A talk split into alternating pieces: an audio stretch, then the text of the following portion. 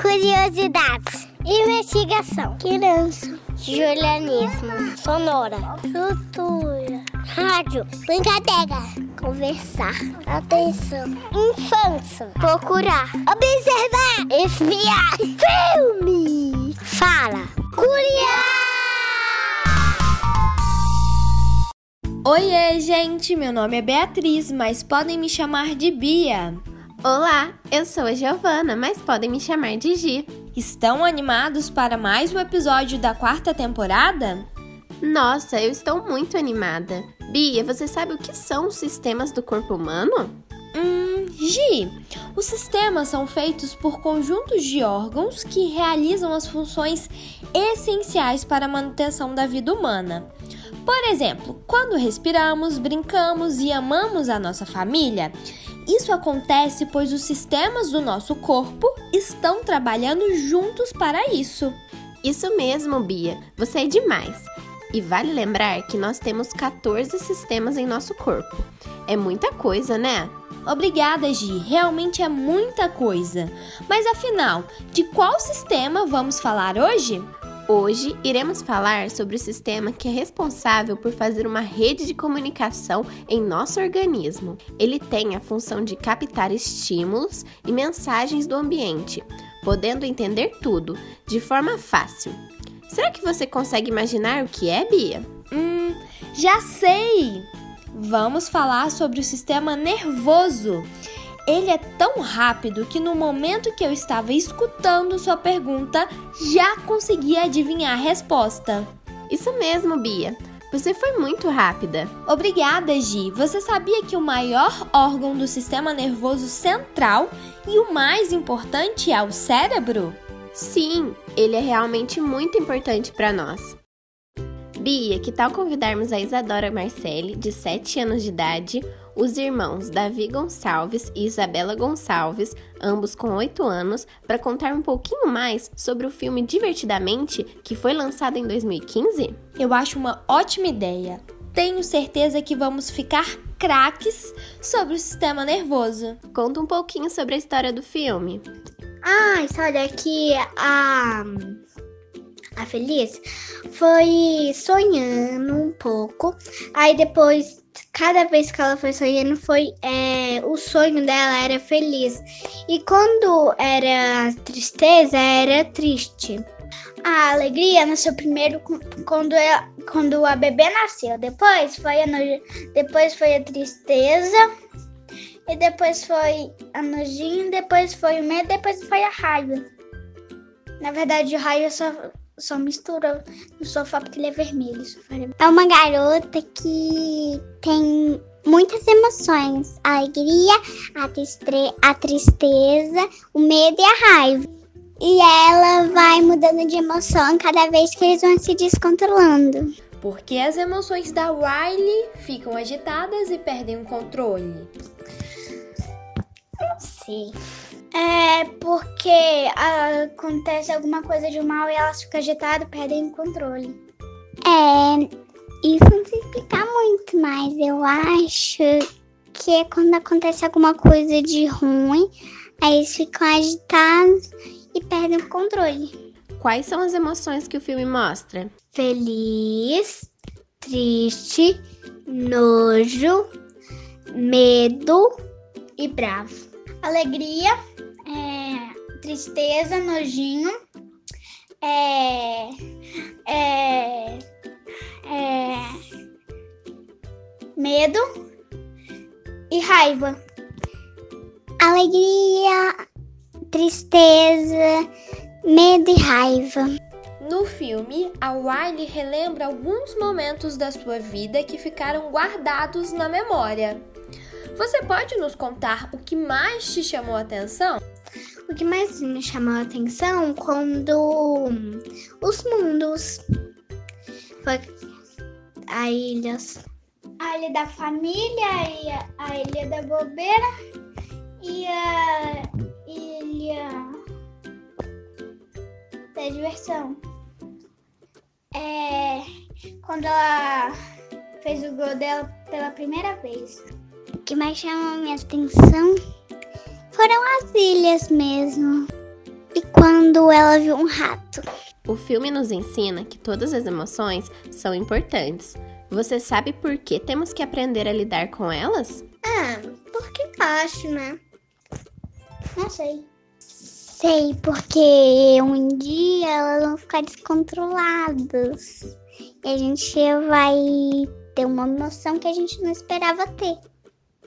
E o que, que aconteceu com a Riley quando ela teve uma emoção que ela não conseguiu controlar? Ela chorou. Ela chorou? Fugiu de casa? Fugiu. Para controlar nossas emoções, a gente tem que respirar fundo e pensar antes de agir. Qual a parte que você mais gostou? Foi quando. É, quando a. É, a Feliz queria ajudar a tristeza a ficar feliz. É, é quando o raiva queimou o bumbum do medo e ele ficou descontrolado. A parte que eu mais gostei foi quando. Foi quando a alegria tentou animar a, a tristeza e fez um círculo pra ela. E o que você menos gostou? Quando a Feliz estava num negócio cheio de bolas no lixão. Não sei, quando. Quando eles foi parar no lixão. O que eu menos gostei é que elas caíram no lixão e que o amigo da Riley, o amiguinho imaginário dela, um elefante, meio. meio golfinho, ele se, foi se apagando, foi se apagando. Uau, Bia, esse filme é incrível! Consegui entender que os estímulos viajam por uma rede de células, chegando até o cérebro, e assim são entendidos pelo nosso amigo inteligente rapidinho. Mas Bia não para por aí. Ele também manda um comando de volta para o nosso corpo, que reage na hora, e é assim que tudo acontece. É verdade, Gi. Por exemplo, quando a mamãe chama a gente, rapidinho conseguimos ouvir e falar com ela. Vale lembrar que o mesmo acontece com os nossos sentimentos. Até isso ele comanda.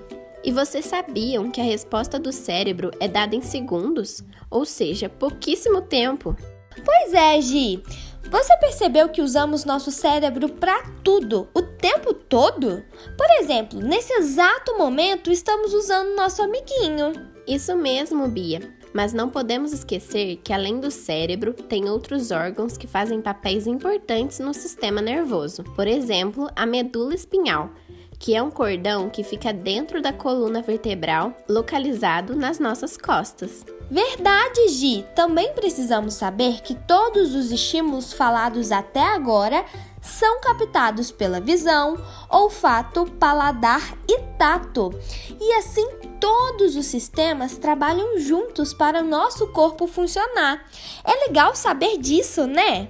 Sim, muito interessante, Bia. Agora, para deixar a conversa mais legal, vamos chamar a psicóloga Silene Ferrarese. Ai, que legal! Ela vai nos ajudar muito! Oi, Silene!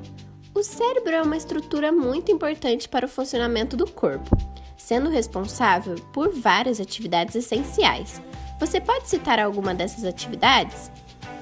O cérebro, ele vai ter uma função que, que seria compatível a receber impressões sensitivas e também elaborar a partir disso algumas funções motoras voluntárias, né, de ativação de órgãos, de membros, né? Então ele recebe estímulos do corpo e ele devolve em forma de funções. E ele vai realizar também operações psíquicas que são de ordem mais elevadas né? Processamento de memória, realizar aprendizado. O que é o encéfalo? O encéfalo, ele é, ele é uma subdivisão do nosso sistema nervoso. Então, o encéfalo, ele é composto pelo cérebro, pelo cerebelo e pelo tronco encefálico. Existe ainda, como parte do nosso sistema nervoso, a medula espinhal e o tronco encefálico. O tronco encefálico, ele vai gerenciar funções que controlam frequência cardíaca, funções respiratórias e é uma área também fundamental de funcionamento do sistema nervoso central. Já o cerebelo, ela fica na, na parte posterior do nosso encéfalo e ele é responsável pela regulação e a coordenação dos movimentos, da postura, do equilíbrio. Ele, ele vai receber as informações complexas do cérebro a partir do ouvido, dos nervos sensoriais, do sistema visual também, né, do órgão visual, e ele vai mandar essas informações para o neocórtex, onde serão processadas. O que são as emoções? Como o cérebro produz elas? A gente precisa pensar por que, que a natureza desenvolveu todos os sistemas no homem, né? Tudo sempre teve uma função de preservação da nossa espécie. As emoções, por exemplo, elas servem para nos proteger, para manifestar, para interpretar o ambiente, para nos manifestarmos também e assim sinalizar a ocorrência, por exemplo, de perigos iminentes e a necessidade que a gente venha sentir de, de ativar nosso sistema de luta ou fuga. Existem sentimentos que não fazem bem para nós? Se sim, você pode citar alguns exemplos? O fato é que nós não somos preparados para lidar com as nossas emoções, nós não temos treinos nem para reconhecê-las e, na maioria das vezes, nós não somos ensinados e, e inclusive, algumas situações, é, medo é fraqueza. E, na verdade, as emoções são simplesmente humanas. Quando temos emoções que não queremos sentir, como fazemos para entendê-las e controlá-las? As emoções, elas são uma resposta orgânica, fisiológica a uma determinada situação. Né? Vamos pensar o medo, por exemplo, como sendo uma resposta que provoca alterações fisiológicas a uma determinada situação de ameaça, aceleração cardíaca, dilatação da pupila. E os sentimentos, eles são a percepção, o trazer as emoções para o nosso consciente. As emoções, elas podem ser positivas ou negativas. Nós vivemos a partir dessa dualidade. Então, o que, que acontece? o tensionamento frequente de algumas emoções, ele pode ser gerador de doenças. Se um dia eu ficar muito triste com alguma coisa, o que posso fazer? Quando nós conhecemos o nosso modo de funcionamento, é possível, é facultado a nós a possibilidade de tentar é, conviver de forma o mais harmônica possível com as nossas emoções.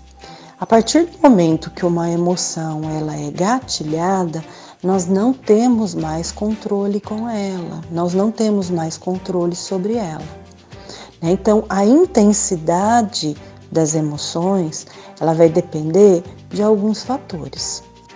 É, quando a gente pensa em, em adquirir controle emocional, isso tudo ele vai variar dentro de uma complexidade de uma complexidade que ela obedece a fatores biológicos que acabam incidindo sobre aquele organismo, a expressões culturais daquela, daquele grupo de pessoas, a história do próprio sujeito, mas, sobretudo, a aquisição do autoconhecimento. Porque para que a gente possa entender como nós funcionamos e nos relacionarmos melhor com os nossos afetos, só existe um caminho: autoconhecimento. Nossa, eu adorei todas as respostas. Eu aprendi muito hoje. Eu também, Gi. Nem acredito que o episódio de hoje já está acabando. Pois é, Bia, nem eu. Será que nossos amiguinhos e amiguinhas gostaram do programa? Conta pra gente no nosso Instagram. É só acessar Projeto Curiar. Estamos ansiosas para conversar com vocês. É verdade, fiquem ligadinhos e ligadinhas no Curiá, além de cuidar bem do nosso amiguinho cérebro e usar muito ele para brincar, estudar e fazer várias coisas legais.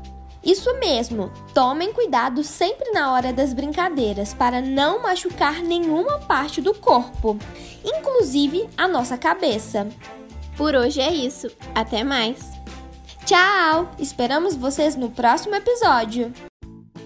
Este programa foi apresentado por Giovana Jareta como Gi, Beatriz Melo como Bia, além de produzido e editado por Beatriz Melo e Giovana Jareta. O Curiá é uma produção do projeto de extensão Pequenos Ouvintes, coordenado por Luana Viana.